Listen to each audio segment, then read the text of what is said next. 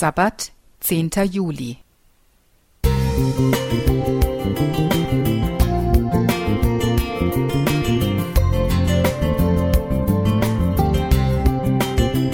Ein kleiner Lichtblick für den Tag.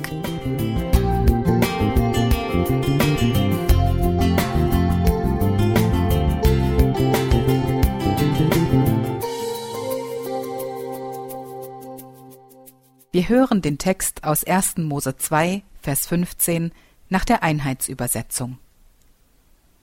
Gott, der Herr, nahm den Menschen und gab ihm seinen Wohnsitz im Garten von Eden, damit er ihn bearbeite und hüte. Wer als junger Mensch umgeben von Wiesen, Wäldern oder Parks aufgewachsen ist, hat als Erwachsener ein um 55 Prozent geringeres Risiko, seelisch krank zu werden. Dieses erstaunliche Ergebnis einer dänischen Studie wird durch andere Untersuchungen bestätigt, nach denen schon der 30-minütige tägliche Aufenthalt im Grünen die Konzentration des Stresshormons Cortisol deutlich verringert. Wer im Krankenhaus ein Zimmer mit Blick ins Grüne hat, wird schneller gesund.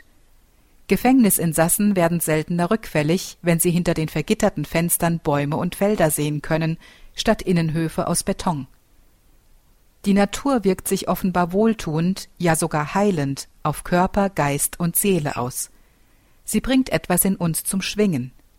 Kein Wunder, dass der weise Schöpfer ein ökologisch vorbildliches, grünes Haus für den Menschen baute. Er sollte es bearbeiten, ohne es auszubeuten oder zu zerstören.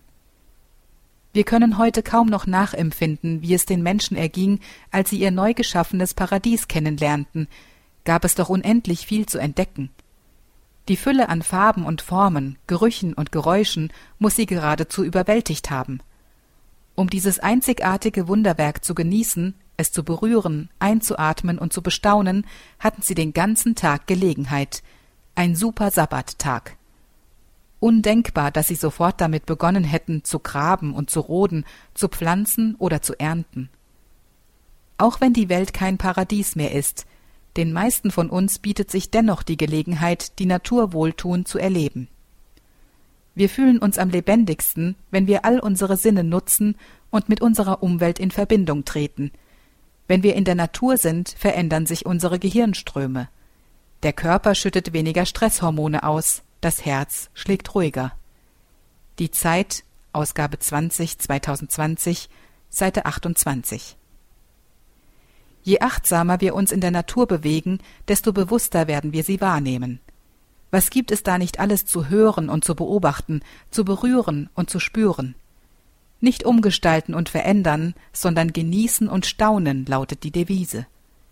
Dieses schöpferische Nichtstun bringt reichen Segen und inneren Frieden, heilende Sabbatruhe, auch heute.